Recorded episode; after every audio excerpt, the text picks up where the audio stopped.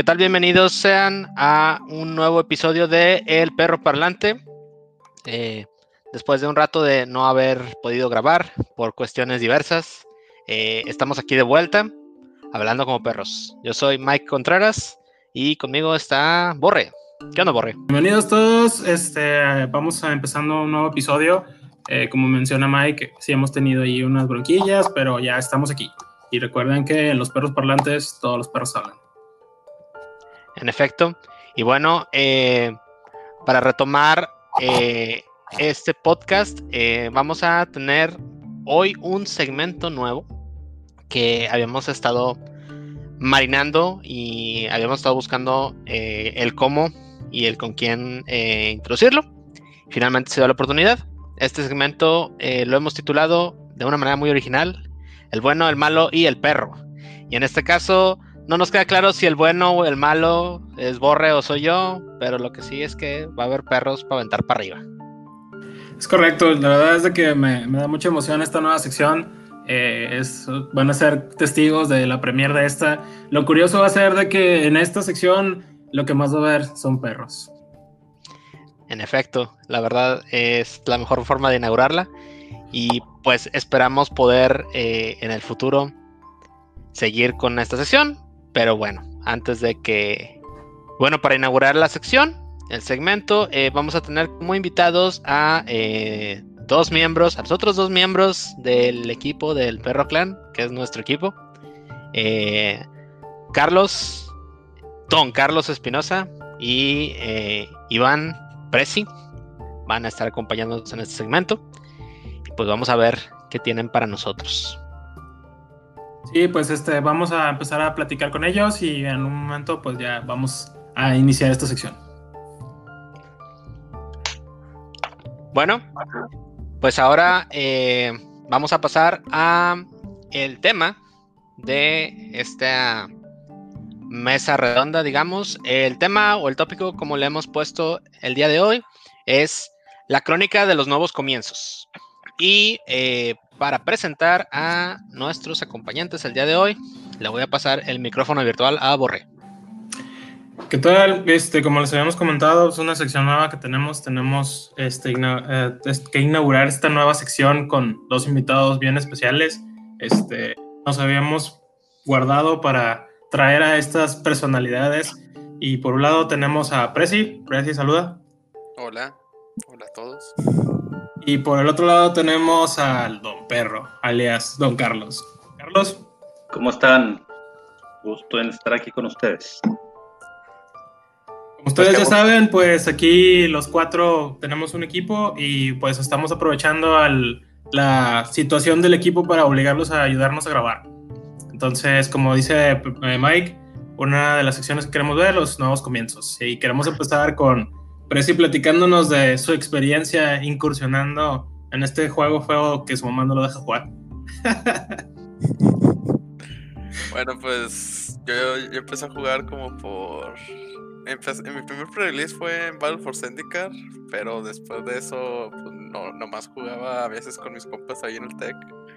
Jugaba una vez a la semana o algo así, y luego ya después cuando Alex Villaseñor me comenzó a meter más al juego y fue cuando empecé a ir a los Friday Night Magics y empecé a jugar bien como hasta en Shadows Innistrad, que ahí fue cuando ya me empecé a meter a los torneos, a los PPTQs y todo eso. Y me lo estaba comiendo bien sabroso. De hecho, Ray tiene una gráfica con mi win rate. Mi win rate está como en 40% en esas fechas. Me la comía a diestra y siniestra. Y luego después de eso fue cuando me empecé a meter en Mall, en Magic Online, y empecé a estar jugando como dos ligas por semana, por día más o menos. Y, y, ahí antes, Presi, ¿cómo, cómo, ¿cómo sentiste cuando entraste a jugar? ¿Cómo viste la comunidad? Que es uno de los temas recurrentes. Pues la comunidad de Monterrey a mí se me hizo muy relajada se me hizo que todo el mundo se conocía y eran, eran amigos. Y la, verdad es que cuando yo empecé a jugar, todo el mundo me comenzó a dar tips y consejos de, de cómo mejorar y así. Y yo me acuerdo mucho de Mando eh, cuando inicié, porque yo tenía un deck Eldrazi rojo-negro y jugué jugaba varias veces contra Mando en los Fridays. Y, y la se cuenta que el Mando traía un deck de goblins y literalmente para turno 3 Mando ya me estaba matando y mis Eldrazi se quedaban paraditos sin hacer absolutamente nada. ¿Qué sentiste, Presi, entonces al, agarrar contra un Tiger One todo lo demás que dijiste? ¿Qué, fue, ¿Cuál fue tu primera idea? Mi primera idea fue de que este juego, este juego de barajitas es pay to win. lo primero que hice fue comenzar a buscar listas, pero no me di cuenta que había rotaciones. Entonces yo iba a armar el Mono Blue, el Drazi, que según esto le ganaba al Coco en ese momento y tenía buen matchup contra el Goblins o la Tarka Red. Y fue como que, pues ya comencé a conseguir todo el cartón. Y luego lo armé, lo jugué un Friday. Y creo que la siguiente semana rotó. Ah, qué caray. Creo que faltó información ahí. ¿Y en ese entonces jugabas tú solo? ¿Con quién jugabas aparte? O sea, ¿quién te llevaba a los torneos? ¿Tú solito ibas y te parabas ahí? Pues yo iba con Alex Villaseñor, el Rey Taco, que estaba ahí en el TEC. También iba con un compa mío que dejó de jugar, que se llamaba Alan. Y luego ahí fue cuando conocimos a, Marco y Marco nos presentó a este a Mikey. Y Mikey fue como el que nos estuvo acarreando y como que nos trató de formar team y así. ¿Él era el que traía la tech?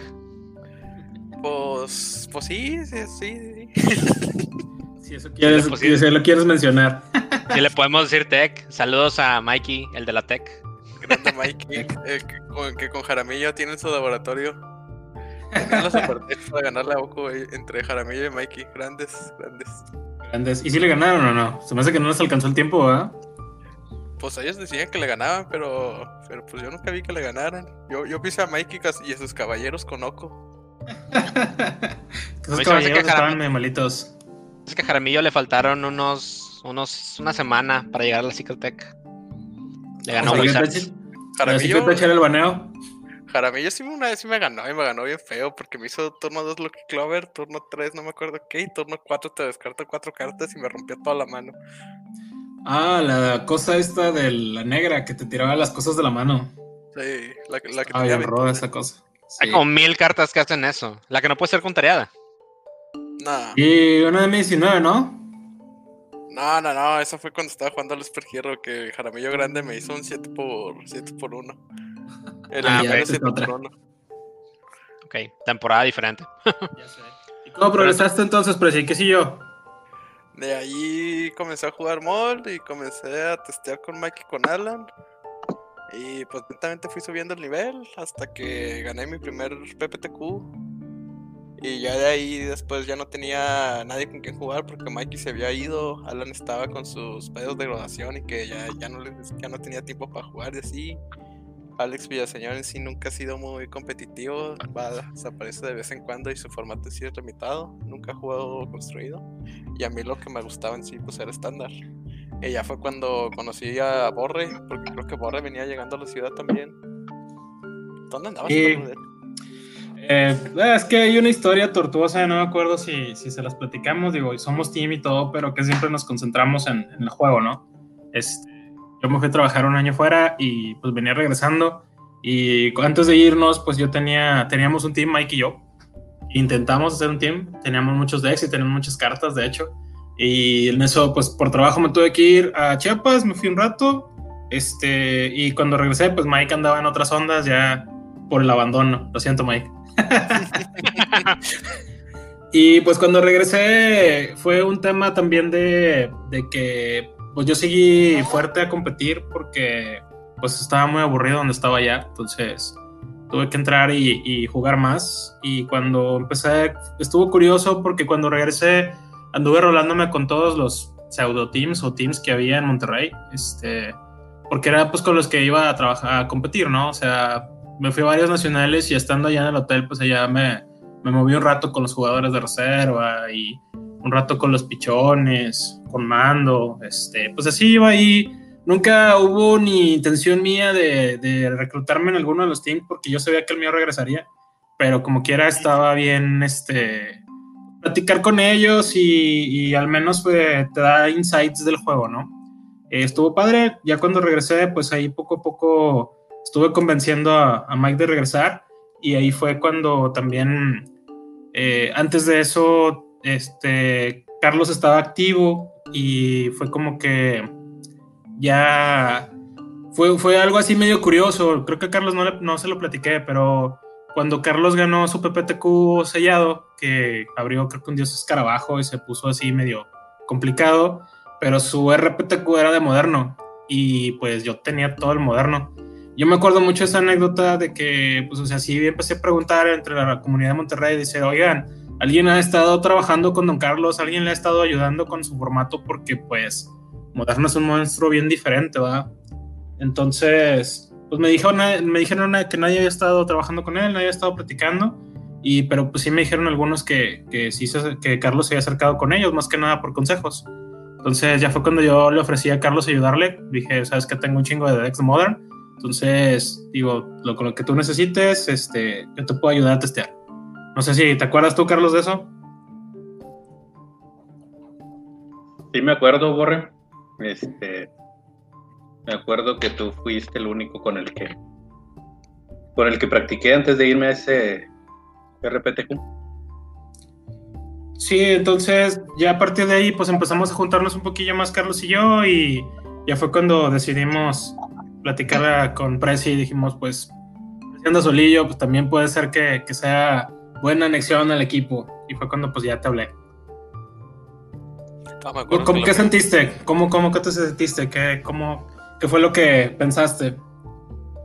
La primera vez que hablamos yo dije, pues ¿quién es este vato? Dije, se ve rarillo, dije, en una nadie es de esos vatos de mira todo mi cartón y luego te roban y te secuestran y así, pero no, resultó ser que fue, fue buena elección. Cambio tus órganos por cartón. Al chile. por, un, por un deck de Pauper. De hecho, todavía me, acuerdo, me acuerdo la primera vez que nos juntamos, que fue en la oficina de Carlos. Que literalmente todo fue como que, bueno, vamos a formar un team. Y yo nunca había visto a Mike, de hecho. A Mike jamás lo había visto y fue la primera vez que lo conocí. Y luego resultó ser que estaba también como por las Torres Moradas, donde yo también estaba. Entonces, luego fuimos y capturamos Pokémon, sí, sí, pero me acuerdo que la primera vez sí fue como que yo estaba solí, yo, yo, estaba pensando en dejar el juego, la neta, porque no tenía ni con quién jugar, no tenía team, ya casi toda mi pulse estaba acabando porque iba a hacer rotación y ser un jugador solitario sí está, está muy complicado, porque quieras o no, el, tener un team, pues te apoyas en, oye, me hace falta esta carta o esta otra carta o algo así, pero cuando estás solo, armarte cool sobre todo yo que soy un tick que a mí me gusta jugar el deck tier. Entonces el deck tier cambia. Es muy, el estándar es muy volátil por los baneos últimamente. Entonces cada vez que hay un baneo de deck tienes que cambiar y volver a conseguir cartón. Entonces a mí, a mí ya se me está haciendo muy complicado todo eso. Claro. Sí, de hecho ahorita que lo dices es, es importante, ¿no? Por algún punto digo, Borre comenta, ¿no? Que, hubo un tiempo que él estuvo, pues se fue, o sea, se fue a trabajar. Y pues yo jugaba Magic nada más con Borre y con otro, otros dos amigos en común, o tres que tenemos ahí en común, este, conocí por el trabajo. Eh, pero pues ellos también se retiraron, este, dejaron el juego por diversas razones. Entonces yo me dediqué a otras cosas. Y cuando salió la iniciativa de, de volver a formar bueno, de retomar el tema del equipo y de, tener más jugadores en el equipo y ya, darle un, giro un poquito más, más disciplinado, más competitivo. Eh, la verdad es que sí te motiva. Yo tenía muchísimo tiempo que, no jugaba Magic en general, estándar menos. Este, entonces sí, o sea, recuerdo esa ocasión, yo tampoco había visto a Presi. Luego lo, lo, llegué a ver ahí por donde yo trabajaba. Veía un sujeto que se parecía a él y ya le decía, oye, este vato trabaja por aquí, ¿no? Y Borre decía, no, no creo. Pero la verdad es que como todo en la vida, Borre realmente no sabía, nada más me estaba dando el avión. Y, resultó que sí era. Y pues ya después de ahí, como, como dices, empezamos a retomar las actividades. Yo, yo había visto a Carlos. Eh, nos llegamos a juntar a jugar, bueno, por, o sea, coincidimos en, otra tienda eh, cuando jugamos torneos ahí en Amicomi. Ahí llegamos a coincidir.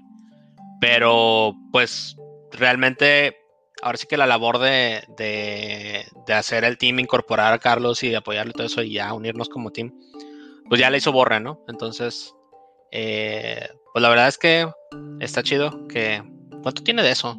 ¿Tiene como dos años? ¿Más de dos años? No me acuerdo si ya son dos o tres. Yo digo que por lo menos unos tres, sí. Estamos desde Tarkir, ¿no? Bueno, en Tarkir empezamos a jugar. ¿Fue después de Tarkir?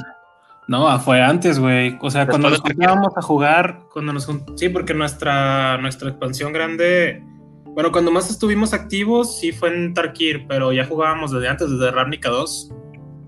Entonces fue en Ravnica 2 donde, donde te conocimos, Carlos. Bueno, yo. No, a Carlos sí lo conocimos en Tarkir, porque fue cuando salió el rally. No. Carlos era como Ugin, ahí estaba así todo muerto. Y llegó Borrego Sarkan. Le dio en la madre ahí a la Matrix y revivió a Carlos. Mi primer pre-release de la era moderna fue el Out of the Gatewatch. Ok. Entonces. Que es después de este, Tarkir. Es fue después de Tarkir. De hecho, antes era Battle for Zendikar y antes creo que era Tarkir. O sea, unos seis meses Sí, pero ya ibas a jugar a Mikomi, ¿no? Yo empecé a ir a jugar a mi cómic, pero el primer torneo fue un pre-release de Out of the Gate Watch. Ya. Y después este, ya seguí jugando en mi cómic. Estaba de model rally. Estaba de model rally que era de, de. Sí. Sí, pues era de Fader Ah, qué buen deck. Ya sé, era muy bueno. Sí, este. Y ahí nada más este, retomando el tema, ¿no? Eh, pues tú cómo viste entonces, pero sí que luego que procedió. Pues después como, como todo jugador, ¿no? Tu primer sueño es ganar tu primer PPTQ, luego irte al RPTQ, y luego ganar el RPTQ y, y luego irte al Pro Tour, ¿no? O sea, el sueño de todo jugador, bueno, yo creo que el sueño de todo jugador competitivo es eventualmente llegar al Pro Tour, pero pues para mí primero fue de yo quiero ganar o sea, yo quiero ganar. Yo ya había ganado un PPTQ y dije, yo quiero ganar ahora el RPTQ. Y entonces ya me comencé, comencé a testear con ustedes y a, prepararme. Y de hecho fue como también por las fechas mi PPTQ después de que Cervantes había ido al Pro Tour ganando con el, el Four Colors Entonces, pues había, ya, ya habíamos visto que Monterrey sí traía como el nivel como que para competir. Entonces voy para mi primer RPTQ y fue cuando la época donde todos los nuevos ganaron, que había ganado Jauregui. Jauregui, ¿quién más había ganado conmigo? Jauregui. Creo que creo que Ramón había ganado con Seifi moderno, no me acuerdo. Ganó. Mm, ah, ¿Cómo se llama? Pelo largo, así, pelo largo así desparramado para acá. ¿De los nuevos? No, no. ¿Obi? Obi. Obi. ah, sí. Obi, Obi, no ganó, sí. Obi no ganó. Obi ganó uno y no fue. Sí, ah, Obi sí ganó un PPTQ y no, no fue. Que, que, le ganó a Luna, sí, cierto.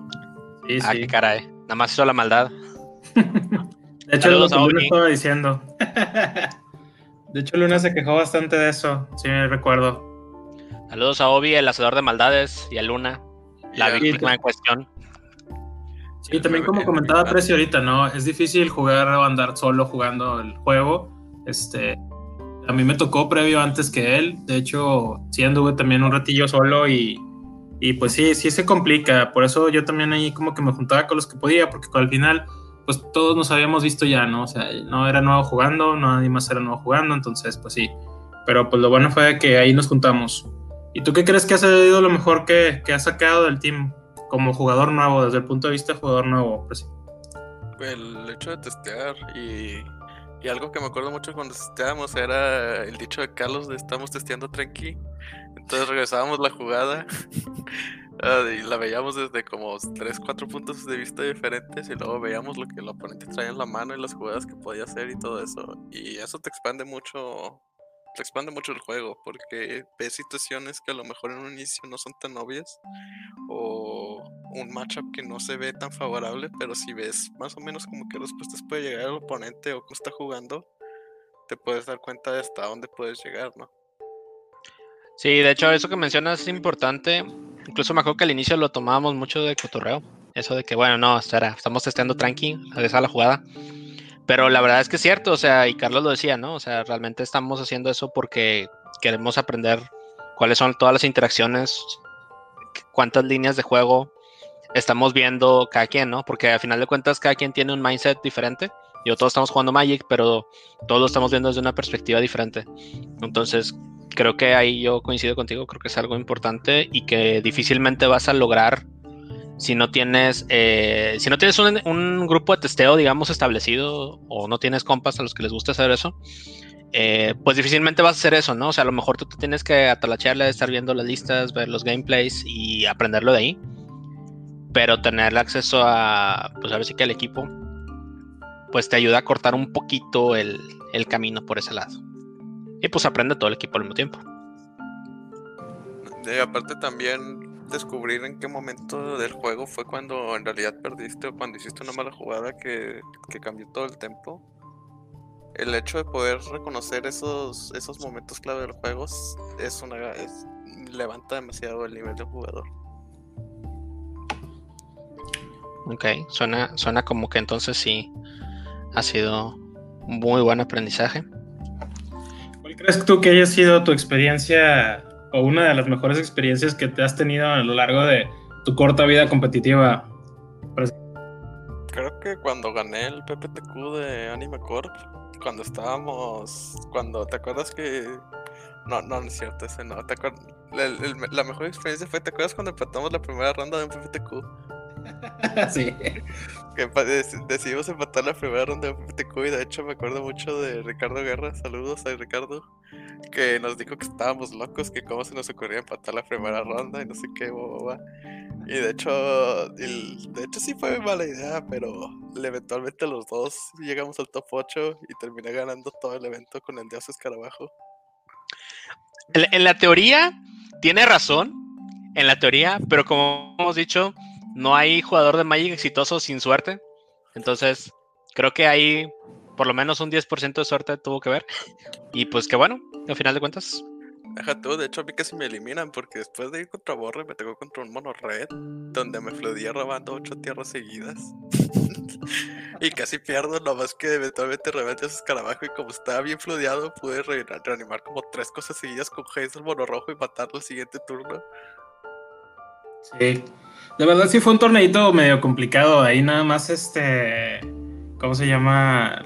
Que sí, es de que yo creo que sí, sí leímos bien el torneo, porque él fue un riesgo muy calculado y yo creo que sí lo leímos muy bien, porque el deck que yo llevaba sí estaba muy fuera del scope, estaba muy fuera del radar. De hecho, de todo el testeo que hicimos, nada más el deck de Carlos me ponía una chinga horrible. Y este. Y pues fue así como que, no, pues vamos a, a, calarlo. Y yo creo que sí, sí lo armamos. O sea, patamos y nos damos y sí o sea, el deck realmente sí fue la sorpresa. Si nada más Carlos ya conocía el deck al derecho y al revés el mío y era el único que me podía ganar, ¿no? Y así pasó. de hecho, yo te dije que traías un mejor deck en ese día. Porque nadie conocía el deck y el deck le ganaba al, al V midrange. Que era lo que casi todo el mundo estábamos jugando en Monterrey. Lo traía yo, lo traía Chava. Y no me acuerdo no me acuerdo quién más lo traía, pero había, había como 3-4 decks que lo traían, 3-4 personas que lo traían. Y el deck era el, el rojo, rojo azul, creo que era. Rojo azul. El... De reanimar con el Combat Celebrant. Con el GOTS, con el GOTS, con el GOTS Baron Gift. Y, y tenías como mil combat, combat faces. Estaba entretenido. Generaba mucho value. Cuando tu oponente se tapeaba para el dios escarabajo, nomás hacías mileabas, mileabas, encontrabas dos y habías ganado. Es correcto.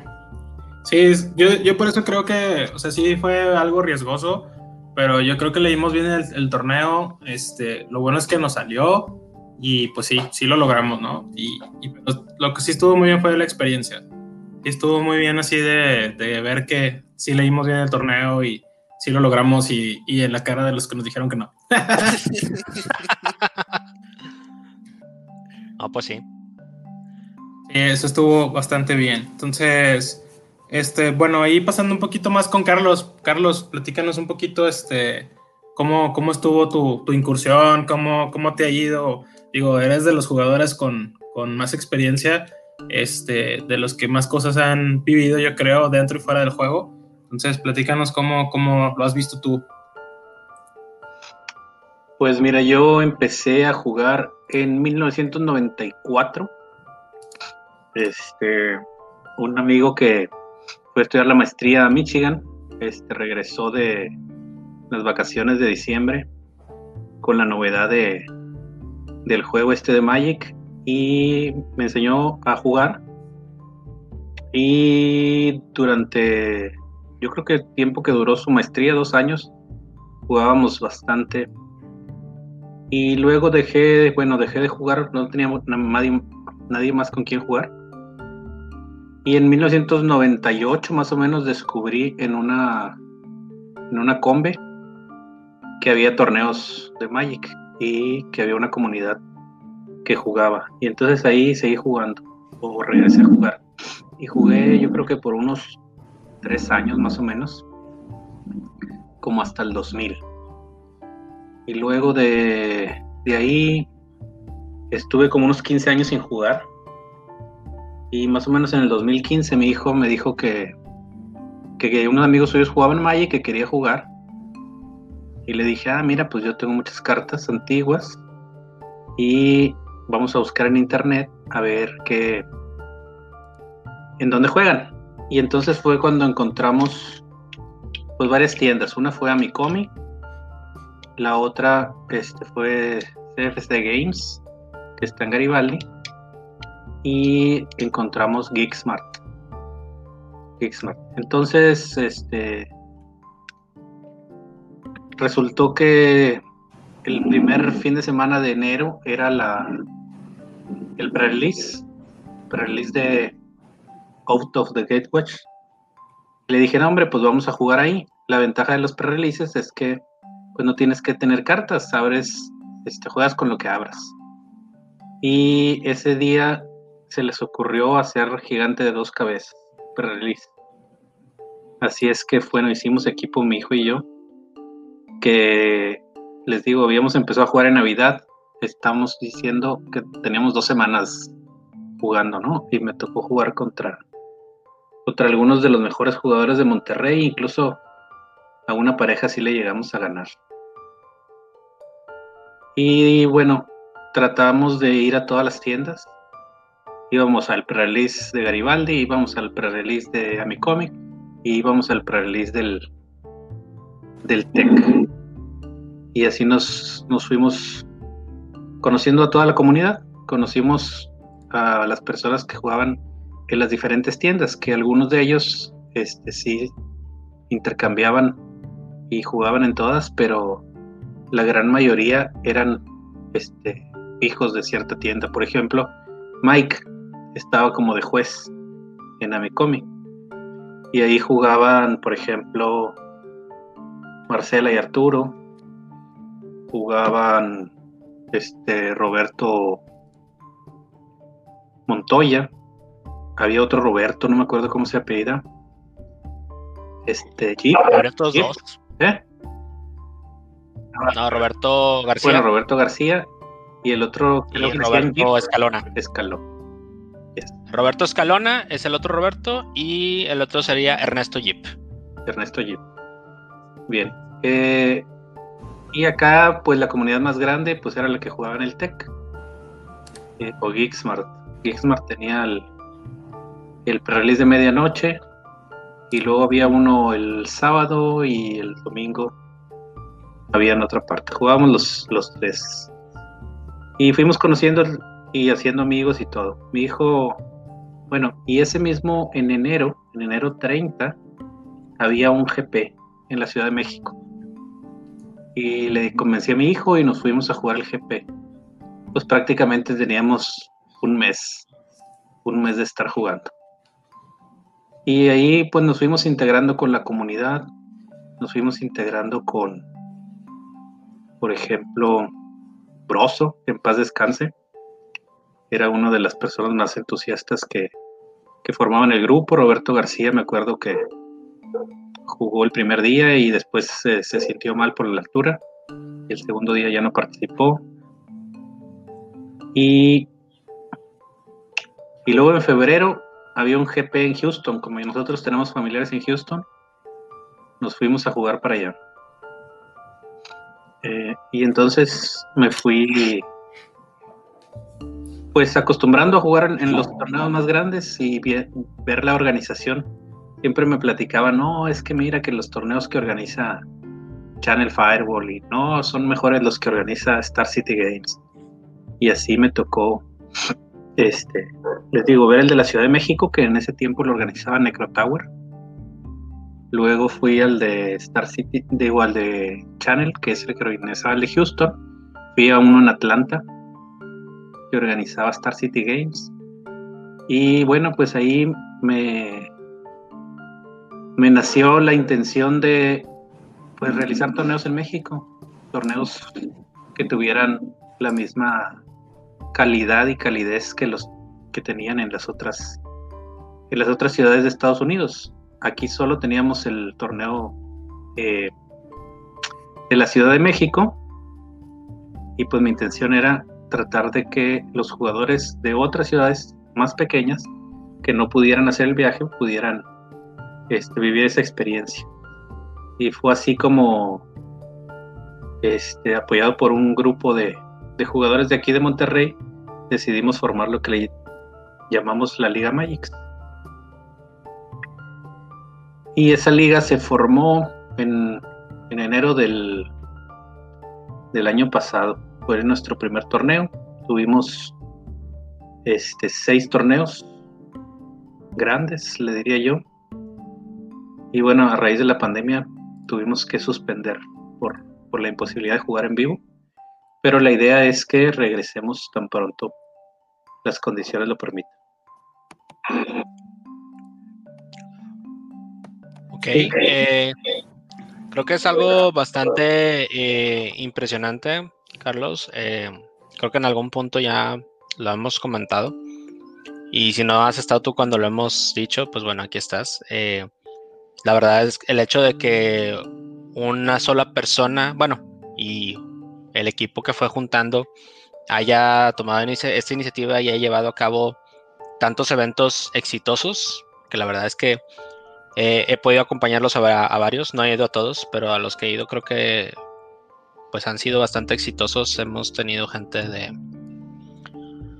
pues tanto locales de donde es el evento como gente que va desde Monterrey y de otros lados. Entonces, em, creo que es algo muy, muy padre. Y yo quisiera preguntarte, eh, ¿qué, ¿qué ha sido, qué es lo que tú consideras que ha sido lo más complejo o lo más retador al momento de llevar este proyecto a cabo? Lo más retador al principio fue poder, unir a los diferentes grupos que existían en la comunidad. Es decir, este, por un lado estaban los, las tiendas que tienen ciertos objetivos muy diferentes de los que tienen los dealers, por ejemplo, y que algunos objetivos ahí como se contraponen. También tenemos eh, los que quieren ser streamers, por ejemplo, que también tienen unos objetivos definidos que, no tienen a lo mejor mucha compatibilidad con el que es competitivo 100%. Entonces lo que traté de hacer es hablar con todas las con los líderes de todos los grupos de, de la comunidad de los diferentes de los diferentes temas. Hicimos una reunión entonces, eh, en primera instancia no invitamos a las tiendas. En primera instancia invitamos este, a los jugadores. Los jugadores, algunos de los cuales incluso podían estar en, en desacuerdo con los otros jugadores que también estaban ahí. Entonces lo que yo les decía es, necesitamos unirnos todos como comunidad con la intención de que el juego organizado en México no desaparezca. Si recuerdan, eh, Wizard of the Coast acababa de anunciar la desaparición de los PPTQs, RPTQs. Entonces eso, para los que nos gusta jugar en vivo, pues representaba un riesgo de quedarnos sin oportunidades para jugar.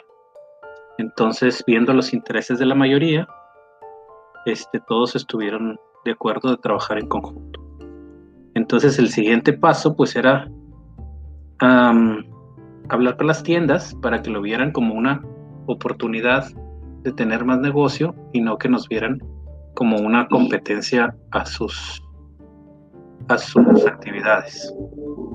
Fue así como fuimos con con el dueño de Geeksmart, con el dueño de CFC Games y fuimos con este el de eh, MTG King.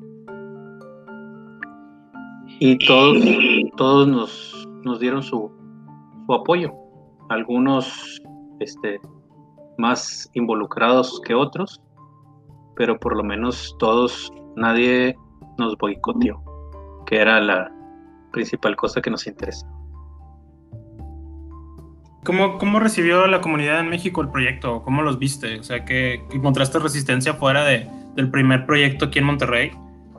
Mira, haz de cuenta que lo que en esa primera reunión lo que yo les decía es, pues somos 15 personas y cada quien se compromete a, a conseguir 5 que vengan de fuera. Ya estamos hablando de 75 por años, más los que podamos juntar de aquí en México. Yo tenía la intención de llegar a un torneo de, 100, de 120, era nuestro objetivo inicial. Pero para este primer prueba piloto, este, yo me fijé una, un estimado de 90 personas. Al final este, fueron 88. Es decir, que estaba muy cerca más o menos de lo que yo de lo que yo había estimado que podíamos conseguir.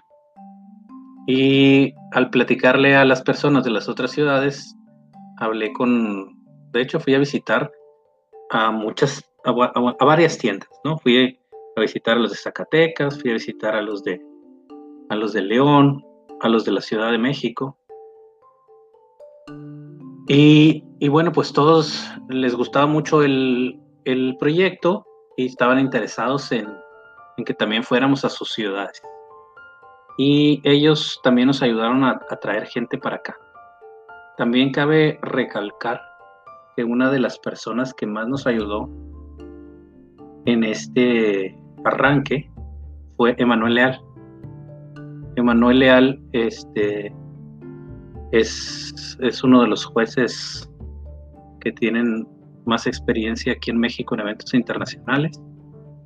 Y él en una, en una charla que tuvimos después de un torneo, escuchó que queríamos hacer ese torneo y él se ofreció a colaborar. Y con sus aportes, sugerencias, eh, como, como hicimos esto algo más, más formal, digamos, de lo que lo hubiéramos hecho si, si no hubiéramos contado con, con su apoyo y su experiencia de, de juez.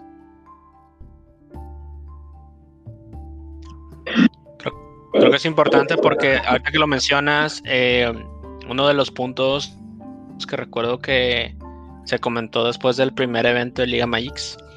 Aparte de la, de la cantidad de gente, porque fue mucha gente al evento, no necesariamente a competir al, evento principal, pero sí fueron a darse la vuelta a ver qué, cómo estaba el evento, a ver las tiendas y demás.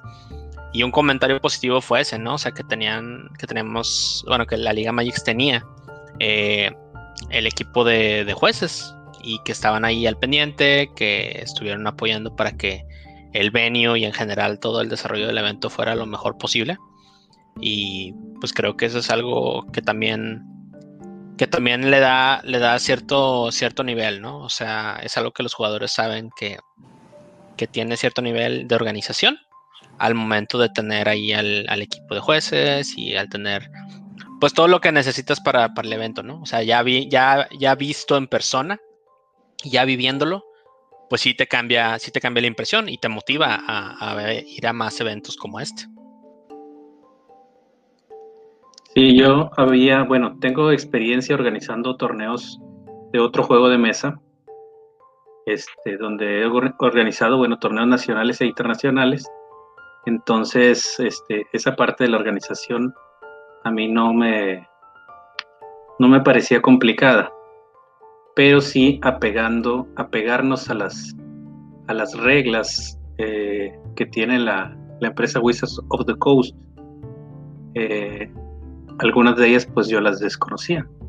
Entonces, este, te digo, gracias a, a Emanuel que este, fue muy firme en que tendríamos que respetar ciertos lineamientos, fue como hicimos el evento lo más apegado a, los, a lo que sería un GP, por ejemplo. Y nos ayudó también a contactarnos con los vendors que tuvieron sus stands, que, es una parte muy importante también de los eventos. Es decir, no solamente para la gente al torneo, como lo mencionaste Mike ahorita, sino que hay mucha gente que va a, conseguir cartas, a vender cartas, este, y, sin esos vendors que, nos dieron el apoyo en, el primer evento, creo que no hubiera sido el éxito eh, como, como tuvimos y como repercutió en otras ciudades porque las personas, se corrió la voz, se corrió la voz con las personas que vinieron, de manera de que para el siguiente evento pues ya existía más expectativa y la participación pues fue más, más nutrida. También agradecer que hubo otros, este, digamos, patrocinadores anónimos que de alguna u otra manera nos apoyaron este, económicamente, ya sea eh, con los viáticos de, jugadores foráneos o apoyándonos en, el transporte. En algunos eventos ofrecimos eh, transportación vía autobús, por ejemplo, para llegar de, la Ciudad de México a León, de Monterrey a León. Y, y bueno, esas, esas actividades, digamos, fueron delegadas a, otras personas que se ofrecieron voluntariamente a hacerse cargo de, eso y eso fue también como que parte de la columna vertebral que, mantuvo el evento vivo. Ahorita que mencionas esto, Carlos, porque como dices, en un inicio eh, tú fuiste el que se estuvo moviendo, ¿no? O sea, tú fuiste a buscar a, las personas, buscaste a los vendors, a las tiendas, etc. Eh, llega un punto, eh, me imagino, en el que ya no, o sea, tú, tú empiezas a hacer tu, operación, tu planeación, ya estás promoviendo el siguiente evento y llega un punto en el que ya no estás buscando tú activamente, ¿no? O sea, la gente te empieza a buscar. Eh, no sé, a lo mejor algunos vendors te dicen, oye, yo quiero estar en tu evento, o alguna tienda te dice, oye, yo quiero que eh, organices tu evento en este venue que yo utilizo, tengo a lo mejor ahí algún tipo de facilidad, algún convenio, o ya me conocen, no sé. Eh, ¿En qué momento, si, si, es que esto pasó, en qué momento dirías tú que fue cuando tú pudieras haber dicho ya, eh, ya agarré vuelo, ya tengo cierto renombre y esto ya esto empezó a no moverse por sí solo? entre comillas, solo. Pues mira, después de León, el primer evento fue en Monterrey. Eso generó expectativa, pero en realidad el evento de León fue el que llegó como, como a confirmar de que, de que esto sí, sí iba a funcionar en, otras ciudades. Ahí en, León, aparte de, del evento principal, digamos, nos dimos a la tarea un mes antes de ir a enseñar Magic en las escuelas secundarias eh, a través de la Secretaría de Educación. Entonces, este, tuvimos, previo al torneo principal, tuvimos un torneo de, jóvenes de secundaria. Contamos con la participación aproximadamente de 50 jóvenes, a, las los cuales les regalamos los decks de inicio y ellos jugaban como si fuera un sellado abriendo su, deck de inicio, el que les haya tocado, y jugando con las cartas que venían ahí. Entonces, este. Mm, hay una cosa que, bueno, que también es, fue básica y fue la transmisión del evento vía Twitch. Ahí este, contamos con, con el apoyo de Mando y este, de Mike Vázquez, los cuales este, se ofrecieron a ser como los hosts del evento. Entonces, la verdad, bueno, yo no sabía del, del talento que, que ellos tenían, pero al ser ellos voluntarios y no haber más voluntarios, pues yo dije, no, la jugamos con ellos, ¿no? Mike, este, se, se puso a estudiar la expansión porque el primer, el primer torneo que hicimos era sellado y para el día del evento se conocía ya todas las cartas, casi este, nada más con ver el, el dibujito ya sabía cómo se llamaba, cuánto costaba, qué hacía y, hasta el, el texto que viene abajo de flavor text. Entonces era nuestro nuestro comentarista más este, técnico, digamos. Y Mando complementaba muy bien, hacía una buena mancuerna al ser como este eh, más el que animaba, digamos, la transmisión. Y se aventaron 12 horas cada día, 12 horas el sábado, 12 horas el domingo. Tuvimos una gran respuesta en el Twitch, en el evento de Monterrey. Pero en el evento de León, el, segundo, fue cuando los récords ahí se dispararon de, de usuarios este, al mismo tiempo. Afortunadamente, ese se había hecho una polémica eh, a raíz de la invitación a Maffer para un Mythic Invitational, creo que se llamaba. Este, y, y Maffer llega a la semifinal, juega contra este ¿cómo se llama Preci?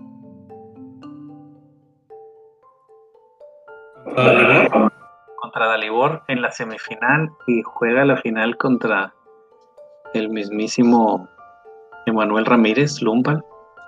Entonces eso generó bastante bastante gente ahí en el Twitch este, viendo y, y apoyando y, y fue un gran éxito eso. Y entonces ahí nos empezaron a decir, oye, quiero que vengas acá, quiero que vengas a Cancún, quiero que vengas a Mérida, quiero que vengas a Hermosillo. Todas las, demás ciudades eh, me escribían y me decían que querían hacer un evento para allá. Nuestra intención original era hacerlo en 10 estados diferentes. En el primer año, esa, esa idea fue como que muy ambiciosa.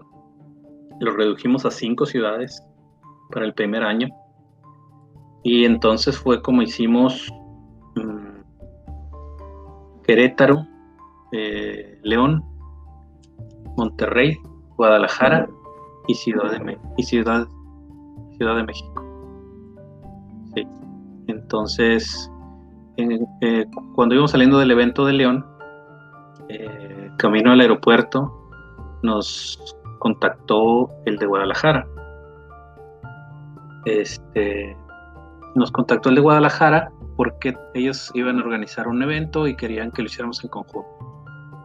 Así es que pues solo se, organizó el, siguiente, que fue el de Guadalajara. O sea, todavía, todavía no terminabas de, cerrar la hoja de, de León y ya estabas metido en Guadalajara. Sí, sí. O sea, fue como no sabíamos dónde, no sabíamos cuándo, y ya de cuenta que ese día nos llaman y nos dice, yo ya tengo la fecha, ya tengo el lugar, solo quiero que lo organice la liga. ¿no?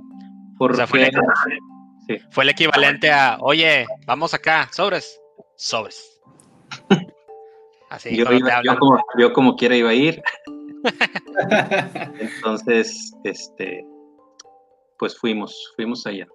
Y, y luego el evento en Querétaro, este, se, manejó solo. Yo tenía un compromiso familiar y no podía asistir en esas fechas y el resto del equipo se hizo cargo del evento y, fluyó sin, ningún contratiempo. Creo que es importante también, ¿no? Porque llegas, llegas a ese punto donde, donde ya es, está establecido y pues ahora sí, como dices, ¿no? O sea, la, gente que está ahí apoyando el equipo, pues lo saca adelante y, pues dio una buena imagen, ¿no? A final, a final de cuentas el evento creo fue exitoso también. Yo recuerdo que a ese no pude participar tampoco, no pude ir, pero eh, pues escuché cosas positivas, entonces interesante. Entonces, el evento ¿eh? El evento de Querétaro fue el que contó con el con el salón más bonito, yo creo, hasta ahora. Entonces, cada, cada, cada fecha de la Liga Mayex pues tuvo algo, algo especial. En el caso del de Querétaro, fue la, ubicación y la visita que tenía el salón de juego. Y pues ahí después eh, también nos buscaron de la Ciudad de México, eh, los de la Mega XP, para, para organizar la Liga Mayex ahí dentro de su evento. Y fue el que hicimos este, al final en, la Ciudad de México en enero de este año. Luego en marzo regresamos a la ciudad de Monterrey y justo un día después de que cerramos el evento de nosotros fue cuando se decretó que ya no habría más juego organizado. Así es que nos justo quedamos para, para poder organizar nuestro evento. Y desde entonces pues estamos detenidos esperando hasta que nos den luz verde para poder aglomerarnos otra vez. Claro. Entonces, eh, por lo que por lo que estás diciendo, Carlos, en sí, eh, digamos que la, Liga Magix está, está suspendida, tiene contadores de tiempo, pero estás preparado, digamos, para retomar la faena una vez que, que sea posible. Sí, de hecho estamos, este, vamos a tener una reunión este viernes para pues analizar si ya contamos con, alguna fecha o algún plan a futuro. Pensamos siempre en la posibilidad de hacer una liga em, durante todo el año a través de arena. Pero anteriormente no existía como la, opción de organizar eventos o torneos online. Eh, creo que esas herramientas ya existen actualmente y muy probablemente regresemos una Liga Magix que se pueda jugar por semana y con un campeón de final de temporada, por ejemplo. Sí, de hecho ahorita que lo mencionas, ya hay una herramienta, eh, creo que se llama MTG Companion, no, no recuerdo muy bien si eso es el nombre, pero sí, o sea, ya permite que, que en este caso una tienda o digamos un organizador de torneos pueda levantar, eh, no, no levantar, eh, generar este tipo de torneos y que se corran de manera, de manera virtual. Ya los jugadores eh, pues reciben sus pareos, se ponen de acuerdo por arena y pueden llevar el evento. Entonces sí, sí es una herramienta que pudiera facilitar eso que comentas. Entonces, eh, pues son excelentes noticias, digo, después de, tanto tiempo de no, no, hablar mucho de juego organizado. Qué bueno que, que ahí te tenemos preparado para esto. Sí, la verdad sí son muy buenas noticias, o sea, que se reactive, que la gente no se olvide de este esfuerzo, sobre todo porque pues todo el año pasado fue el que impulsó más el juego en México, que fue muy importante, entonces sí es muy buena noticia que, que aunque sea virtual, pero que se siga teniendo presencia. Claro, absolutamente. Y Carlos, bueno, ahorita, ahorita que estamos centrados en estos temas, yo quisiera preguntarte o que nos compartas alguna, alguna anécdota memorable ya sea chistosa, eh, momento de tensión, de nervio. O sea, algo que recuerdes tú que haya sido así como que, no sé, algo, algo, algo memorable de estos eventos que, estuviste organizando en pues, el año pasado y eso. O sea, ¿qué, es lo que más, algo que recuerdes?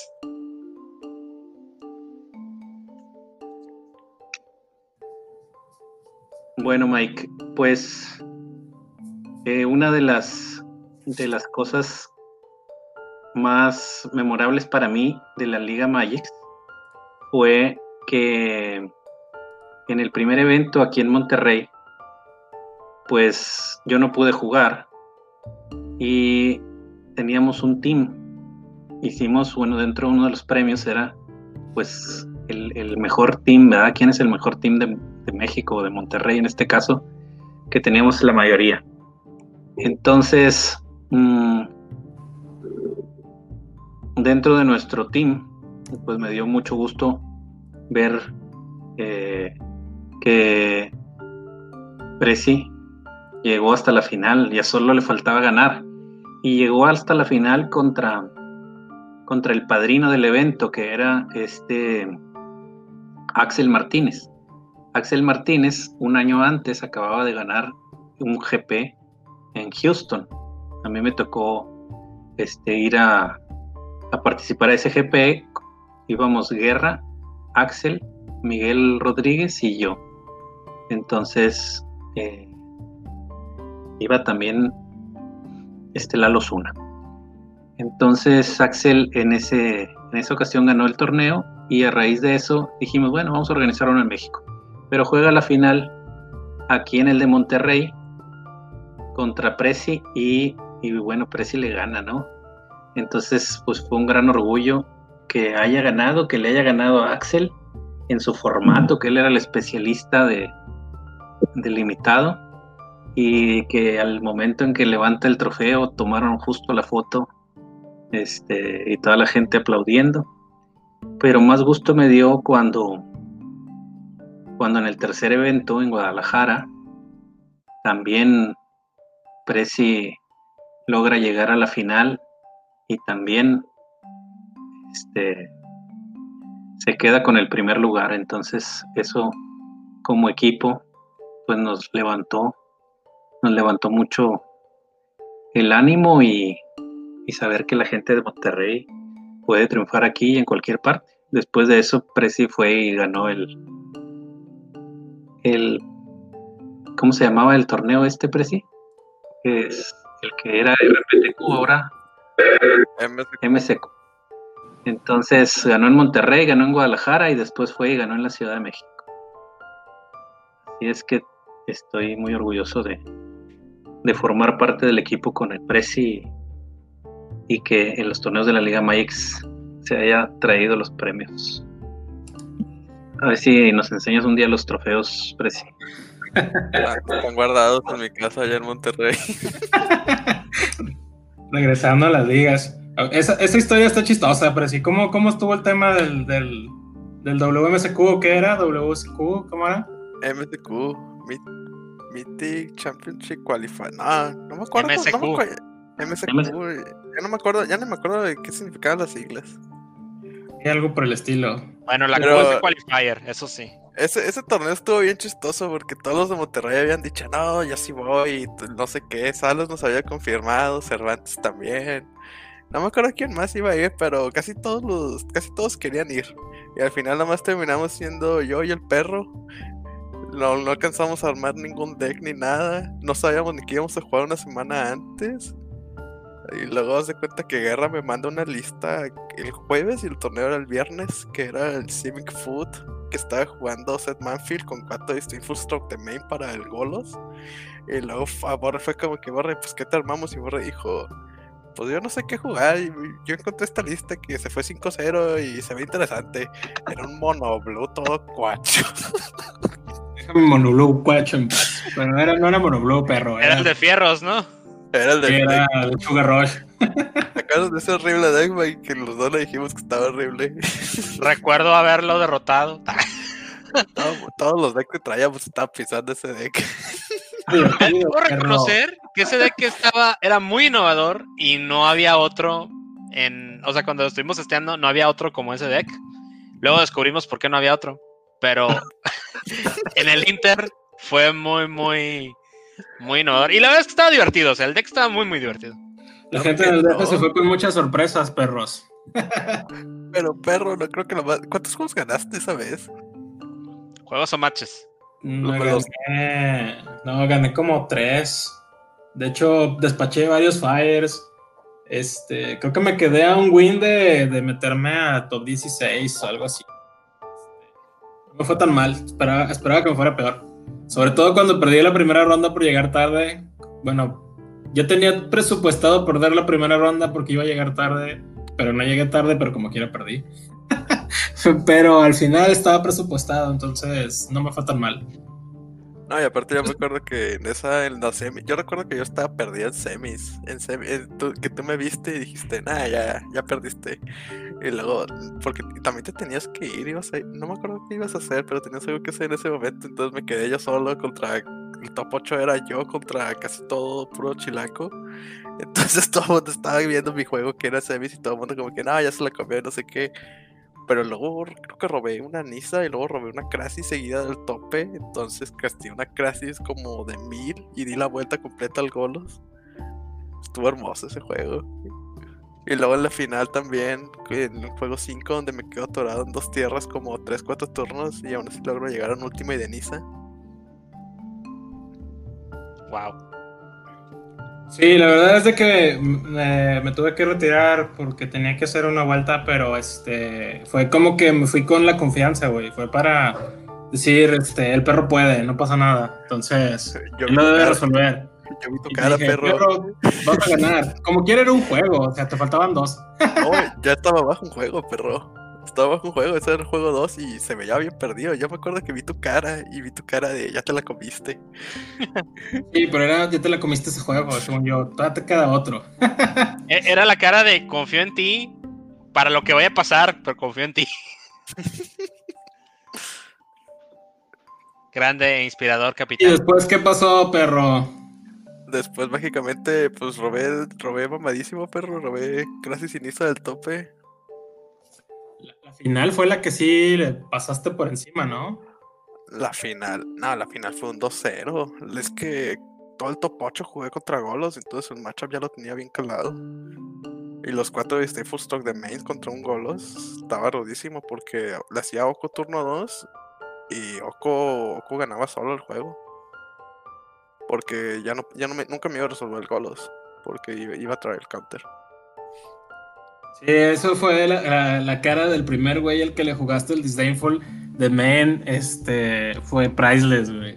Me tocó, creo que en un, no me acuerdo si en, la, en los cuartos o en, una semifinal, cuando jugaste el, el Disdainful y de que un vato que estaba viendo igual que yo, así de que casi vi que se les heló la sangre, de que, ¿qué? Trae esas madres de main.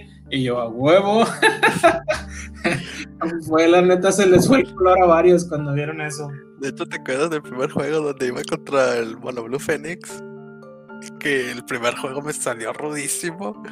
Que las primeras 15 cartas que me dio salieron 4 Phoenix y 3 Chill Creeps. Sí, ese güey traía un chorro de suerte. De hecho, ese fue el que me sacó a mí de toda contención.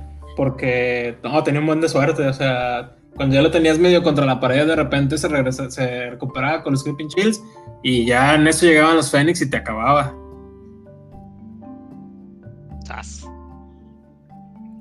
Sí, fue muy bueno. Una de las experiencias también fue de que, o sea, yo me topé a Axel en, las rondas y Axel, este, de que, no, yo no sé cómo está jugando eso y no sé qué, y lo, trae los Full de main. Y lo, claro. Y lo, ¿por qué trae eso? Y lo, ¿por qué no? Y luego de que no, es que contra Mono Rojo lo van a hacer garras. Y luego, Axel, Mono Rojo trae este targets, güey. Trae los Orban, trae el, trae el, el, o sea, y traía, el, traía el, el, que te dejaba jugar las cosas del tope, ¿cómo se llamaba? El Invention. El, Invention. La, la cafetera, ¿no? Fires of Invention. No, no, no. Experimental Ándale, ese. Ese, ese mero. Ah, esa también. Le dije, güey, tiene targets en todos los decks del meta, güey. ¿Cómo no lo va a jugar de main? No, no, yo digo que no. Y luego, cuando ganas, su cara también fue así de vatos, que no sé qué. Déjate, yo creo que Axel también iba a jugar el Simic, nomás que algo le pasó al deck, que lo dejó encerrado en un local o algo así y no lo pudo recoger y tuvo que jugar el mono red. Ya, sí, fue, fue muy bonita experiencia. Regresando un poquito con Carlos, este, y Carlos, a tú platícanos anécdotas como jugador, ¿qué es lo que, más te ha gustado ver cuando has estado jugando? ¿Qué, qué, es lo que te gustaría compartirnos?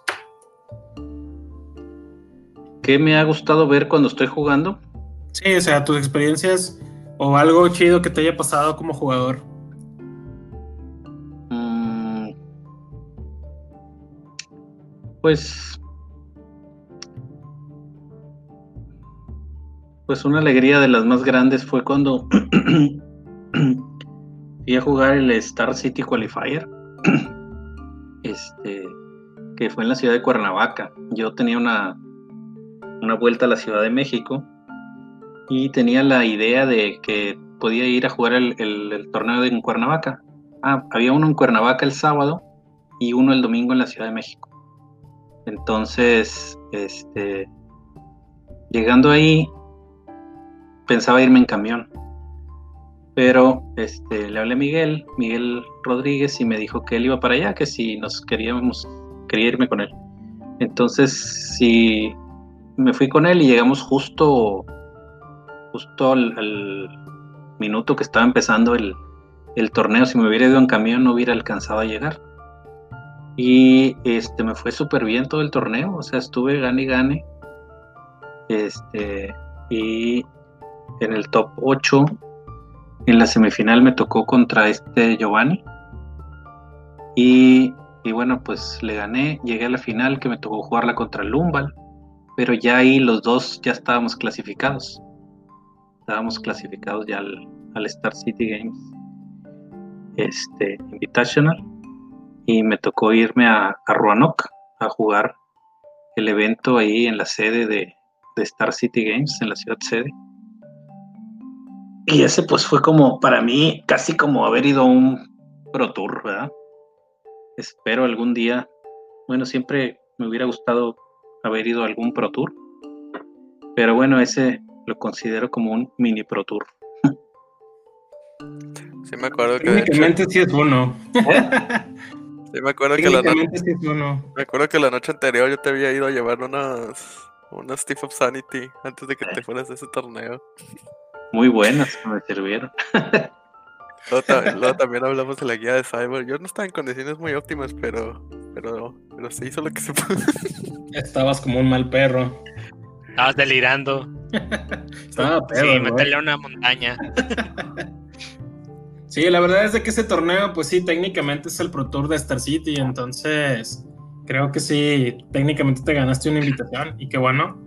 Este, bueno es de que pues refleja, pues refleja el trabajo, ¿no? Refleja lo que, como jugador has, has, crecido y como pues también todo lo que se ha hecho, ¿no?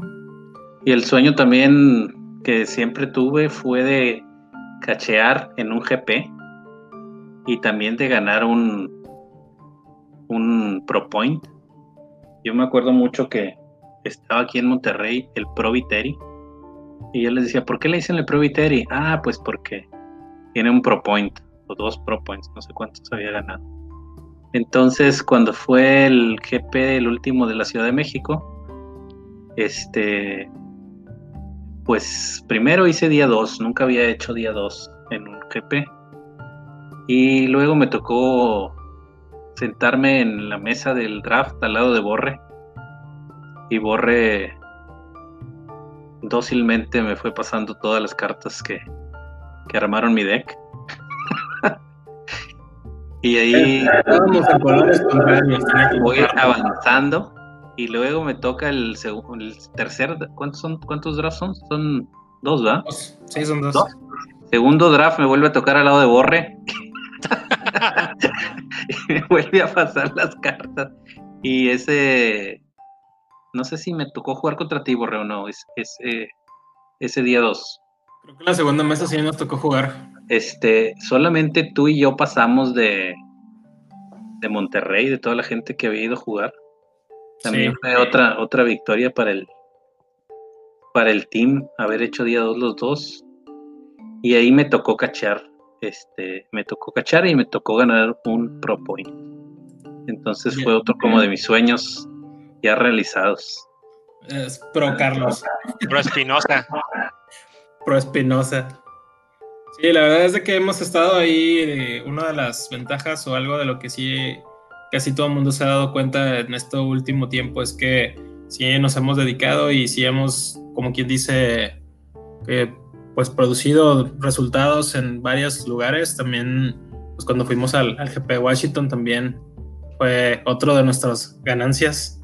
Estuvo bastante bien. Este, Presi y yo vaciamos las mesas de los eventos alternos y también, pues, ese mismo año, este, también hiciste un día dos, ¿no, sí ¿En cuál? Ah, ah, sí, en el de Moderno, jugando Blue White Control. Sí. Entonces, creo que yo que el trabajo que hemos hecho nos ha servido. Este, yo creo que cuando regrese el juego físico vamos a seguir en la, en la misma rienda. Ahorita pues estamos paraditos, pero pues vamos a volver. Bueno, pues yo creo que sería todo por esta ocasión. Queremos agradecerles a, ayudarnos con este esfuerzo que estamos haciendo. Es algo que tanto ustedes como otras personas nos habían comentado de que hiciéramos este tema del podcast. Este, hicimos caso, disculpen que se haya tardado tanto. Pero pues aquí estamos y muchas gracias por ayudarnos con esta sección que, que estamos inaugurando con ustedes. Y no sé si quieren decir algo para despedirse. Pues yo los felicito, yo fue una de las personas que en todas las reuniones de testing estaban ahí siempre haciendo comentarios y, de una manera muy amena, por lo cual yo les sugería que hicieran el, este podcast. Espero que tengan mucho éxito y, y seguirlos escuchando. Carlos, pues la verdad es que yo siempre me he entretenido mucho escuchando las discusiones entre ustedes dos, que si una carta está mejor, que si otra carta está peor. Y pues la verdad es que son una de las personas que más me han ayudado a elevar mi juego y pues escucharlos siempre es un gusto. Está, pues muchas gracias. Y, igual como, como dijo Borre, muchas gracias a, los dos, a Prezi y a Carlos. Eh, por prestarnos este tiempo y pues gracias a gracias al trabajo en conjunto del equipo eh, esperamos seguir dando buenos resultados y muy probablemente en el futuro pues, los vamos a seguir invitando eh, aquí a, participar al, podcast. Eh, probablemente tocaremos otro tema en ese momento y pues a ver qué tal nos va. Pero bueno de momento cerramos entonces esta parte. Muchas gracias a los dos y vamos a continuar con lo que sigue. Muchas gracias, chavos. Bueno, pues esta fue nuestro primer segmento eh, de El bueno, el malo y el perro. Esperamos que eh, lo hayan disfrutado. Nosotros nos divertimos mucho eh, aquí con, con, los dos perros. y pues siempre es interesante, ¿no? Escuchar de las vivencias de los inicios, eh, de, tanto de los nuevos proyectos, de los jugadores y demás. Entonces, no quiere decir que todos nuestros segmentos del bueno, el malo y el perro van a ser eh, con esta temática. Probablemente habrá muchos más temas que podremos tocar y eh, estaremos tratando de, traer invitados a este foro para que nos compartan también sus opiniones, sus vivencias o algún otro, alguno que otro chiste o no sé, algo que tengan que decir. Estoy seguro que algo van a decir. Correcto, como decimos, pues en este espacio todos los perros hablan y sí, este, pues ahí les pedimos que, que pues eh, eh, si vamos a ir acoplando más gente y demás, eh, son bienvenidos a alguien que quiera participar, la verdad es un espacio abierto, nada más este, tendríamos que ponernos de acuerdo, como dice Mike, hay muchas cosas de cuales hablar y sí pensamos hacer esta sección regular, tal vez no en todos los episodios, pero sí de vez en cuando que podamos ponernos de acuerdo con la gente. Entonces, ojalá que les haya gustado y este y pues sí, como dice Mike, fue muy divertido para nosotros. Sí, en otras noticias, este, por hagan favor de apoyar sus tiendas locales. Este, ha habido varios esfuerzos por ahí. Eh, les agradeceríamos todos que mantuviéramos esta llama viva eh, con todo y la situación como está, pero acérquense con sus tiendas y vean qué se puede hacer. Eso sí, no dejen comprar barajitas porque acaba de salir una nueva expansión y la neta hay muchas cartas que están con madre. Es cierto, como dice Borre, la verdad no podemos, eh, no podemos dejar de mencionarlo. Eh, la vida de, la comunidad depende mucho también de, de, sus tiendas locales, que a final de cuentas es donde nosotros nos juntamos, ¿no? A, intercambiar, a hacer las compras o a simplemente un rato. Eh, más ahora en estos tiempos es bien importante que podamos ahí apoyar para que nos sigan brindando este espacio. Y pues la recomendación para los, para los que nos escuchan, ¿no? Acérquense con sus tiendas eh, locales, eh, vean qué tipo de promociones tienen, qué tipos de, dinámicas están organizando, si hay eh, ligas virtuales, si hay, hay grupos para conversar sobre DEX o intercambiar información o simplemente pasar el rato. es bien importante, mantengan su comunidad fuerte y ya las tiendas locales y el resto de su comunidad les va a regresar también, les va a apoyar. Y por favor, sí, abran cartas, compren cartas y abran cajas porque me falta cartón para mi deck. Todos nos falta cartón, por favor. Ábranlo y, y más importante es cámbienlo o véndanlo, este, sobre todo si no lo están jugando. de preferencia. Y bueno, pues esto es todo por hoy. Eh, este fue el perro parlante. Muchas gracias, amigos. Eh, esperamos sus comentarios, por favor, eh, ya sea en el foro donde publiquemos o directamente ahí en el sitio donde subimos el podcast. todos sus comentarios han escuchado serán bien recibidos y haremos lo mejor posible para traerles contenido entretenido y de buena calidad, en ese orden. Y ya, y ya no tan largo, lo prometemos. más o menos. ya está, dice. Cuídense, hasta luego.